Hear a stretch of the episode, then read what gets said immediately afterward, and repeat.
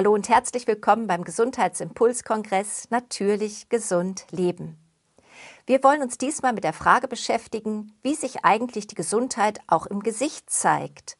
Ob es Merkmale gibt, wo wir Hinweise bekommen, dass vielleicht etwas nicht mehr im Gleichgewicht ist. Und ich begrüße ganz herzlich dazu die Expertin auf diesem Gebiet, Svenja Schupp. Schön, dass du bei uns bist, dass wir über dieses spannende Bild mal sprechen können. Vielleicht stellst du dich noch mal kurz vor unseren Zuschauern. Ja, hallo Antje. Ich danke auch, dass ich dabei sein kann. Für die, die mich noch nicht kennen, ich bin Svenja Schupp. Ich bin Heilpraktikerin und Logopädin und ja, beschäftige mich schon seit über zehn Jahren mit dem Gesichtlesen. Und das Gesicht gibt unheimlich viel Auskunft über die Gesundheit, aber auch über Persönlichkeit, Talente und vieles, vieles mehr. Und ich freue mich, dass ich dabei sein darf. Ja, so gerne. Also ich finde das so spannend, dass man im Gesicht ja vieles ablesen kann. Und heute wollen wir da mal so tiefer einsteigen. Also was sind denn überhaupt so Merkmale? Woran würde man sich orientieren, um zu sehen, okay, da ist irgendwas aus der Balance geraten oder worauf kommt es an? Manchmal hat man ja schon das Gefühl, man äh, schaut jemanden an, man merkt, es geht ihm gerade nicht so gut, er fühlt sich nicht, ohne dass man jetzt weiß, direkt über Zonen im Gesicht oder dass man darüber nichts weiß, sondern das ist eher so eine Intuition. Aber du bist ja da die Fachfrau und weißt, worauf man genau gucken muss. Und äh, was sind denn so die Anzeichen? Woran orientiert man sich denn beim Gesichtlesen? Spannende Frage. Also beim Thema Gesundheit achte ich tatsächlich auf Verfärbungen im Gesicht. Das heißt, es können Rötungen sein, es können aber auch Schatten sein oder verschiedene Farbtöne, egal ob es jetzt rot ist oder gelb oder orange. Darüber erfahre ich schon mal was. Ähm, zum Beispiel, jeder kennt es, wenn, wenn ein Gesicht irgendwie gelblich ist oder die Sklera in den Augen, wird es eher der Leber zugeordnet. Äh, Orangefarben können zum Beispiel bei einem viralen Infekt auftreten und rot, wenn etwas in Flammen ist, also Entzündung. Und ja, aber auch äh, Glanz gibt zum Beispiel eine Aussage über einen Mineralstoffmangel. Und auch die Ernährung kann man im Gesicht erkennen. Das heißt, wie es um den Stoffwechsel bestimmt ist. Okay, das ist ja spannend. Also jeder hat das ja vielleicht auch schon mal erlebt, wenn man vielleicht sehr fettreiches gegessen hat oder sehr viel Zucker, äh, merkt man das ja manchmal auch, dass der ein oder andere Pickel vielleicht auch irgendwo zum Vorschein kommt. Das hat vielleicht jeder schon mal so erfahren. Aber äh, was wären denn die Anzeichen dann äh, ernährungsbedingt? Was wären da dann so Anzeichen? Hast du da Beispiele?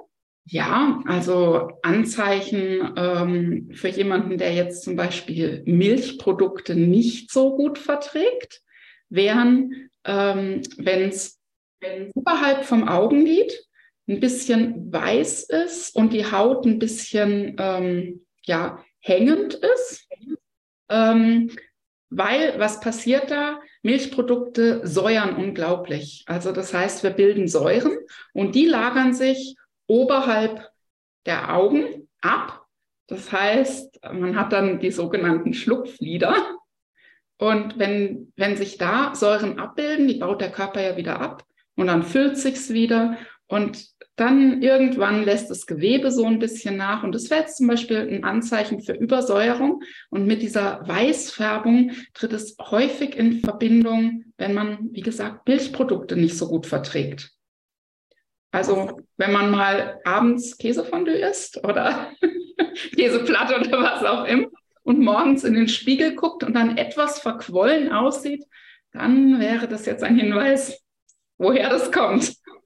Ah, das ist ja spannend. Da haben ja ganz, ganz viele Menschen auch Probleme mit, also dass sie Milchprodukte gerade nicht gut vertragen, vielleicht auch mit Blähungen reagieren oder der Darm irgendwie dann nicht, nicht mehr so im Gewicht ist. Wäre das dann auch etwas, was man auch zusätzlich im Gesicht ablesen kann? Sicherlich auch der Darm, der da eine Rolle spielt. Was wäre das denn zum Beispiel dann für ein Bereich? Der Darm spielt natürlich eine große Rolle, sowohl in der Gasbildung als auch generell bei der Verdauung. Wie wird denn was aufgenommen? Sowas findet über den Dünndarm statt. Oder eben äh, kann ich was loslassen? Das wäre jetzt eher über den Dickdarm. Und die Diagnosezone hierzu, die finde ich im Gesicht und zwar die Lippen. Die Oberlippe, die wird dem Dünndarm zugeordnet und die Unterlippe wird dem Dickdarm zugeordnet. Und wenn ich hier Verfärbungen sehe oder die Lippen sehr trocken sind, dann fehlt zum Beispiel Flüssigkeit im Darm. aber es, ja, es könnten natürlich auch Einrisse an der Seite vom Mundwinkel sein. Sowas tritt in Kombination mit Eisenmangel auf. Und da ist es dann natürlich ganz spannend zu schauen, warum hat der Mensch Eisenmangel?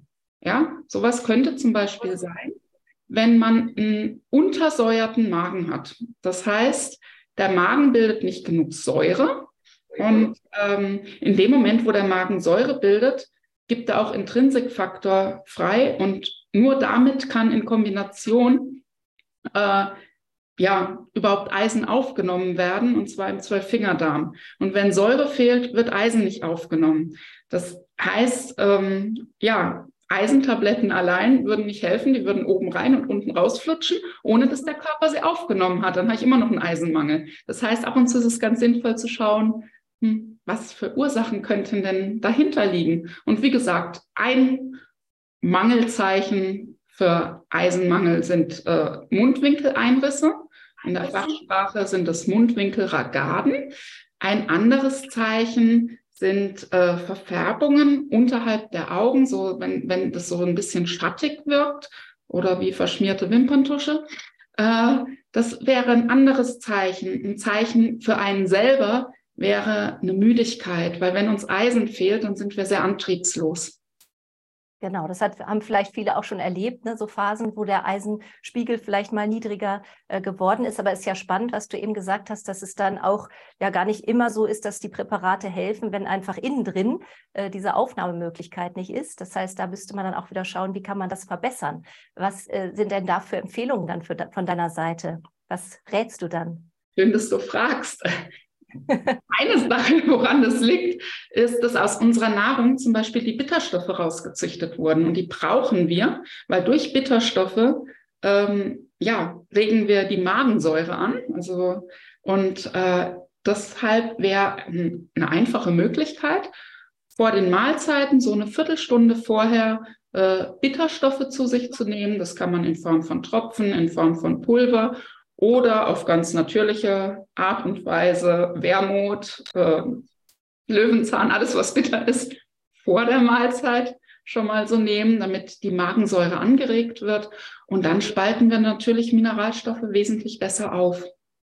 Ja, das ist nochmal ein wichtiger Hinweis. Also, dass man das einfach dann mal auch, hat ja sowieso auch viele Vorteile, dass man ein bisschen mehr dieses Bittere auch äh, vielleicht als Geschmacksrichtung mal mit aufgreift, weil viele vermeiden das ja, vielen, vielen schmeckt es und dann ja, fehlt dem Körper letztendlich dann ja auch so was Wichtiges.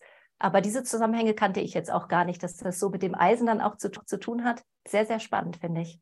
Ja.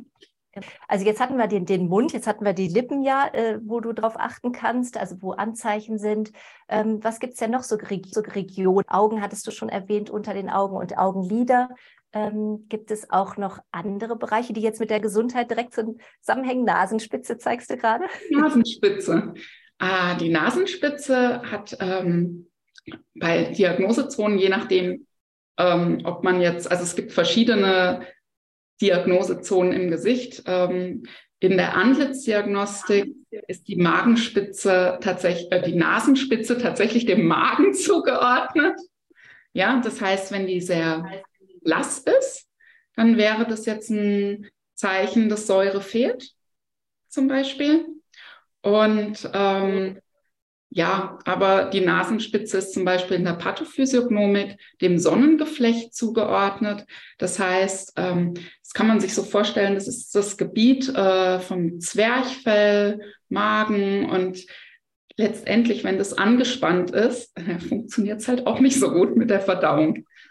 Ja. Das kann man sich vorstellen, auf jeden Fall, dass das dann auch ja wieder einen Hinweis gibt, okay, da könnte ein Ungleichgewicht sich anbahnen oder halt auch schon länger bestehen. Das ist überhaupt noch eine Frage, äh, die ich ganz spannend finde, ist äh, zu sagen, wie lange dauert es denn, bis jetzt irgendwo im Gesicht sich so ein Ungleichgewicht überhaupt darstellt. Also wahrscheinlich hat man ja doch, wenn man jetzt Magenprobleme zum Beispiel hat oder im Darm etwas im Ungleichgewicht ist, etwas, was ja schon über längeren Zeitraum vielleicht sich so entwickelt hat.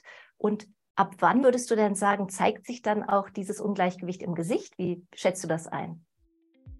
Interessiert dich das Thema des Beitrages und möchtest du ihn in voller Länge sehen? Dann habe ich für dich jetzt eine gute Nachricht. Melde dich einfach zum kostenlosen Online-Gesundheitsimpulskongress 2023 an. Neben diesem Beitrag erwarten dich über 30 spannende Impulse zum Thema natürlich gesund leben. Der Online-Kongress findet vom 15. bis zum 22. April 2023 statt. Übrigens, auch nach dem Kongresszeitraum hast du die Möglichkeit, dir diesen sowie alle weiteren Beiträge des Gesundheitsimpulskongresses anzuschauen. Und das in voller Länge, in deinem Wohnzimmer. Sichere dir dafür einfach das Kongresspaket, unterstütze damit auch automatisch unsere Arbeit. Und alle Links findest du hier für die kostenlose Anmeldung und das Kongresspaket natürlich in der Beschreibung des Videos. Wir freuen uns auf dich und wünschen dir viele gesunde Impulse. Dein Gesundheitsimpuls-Kongressteam.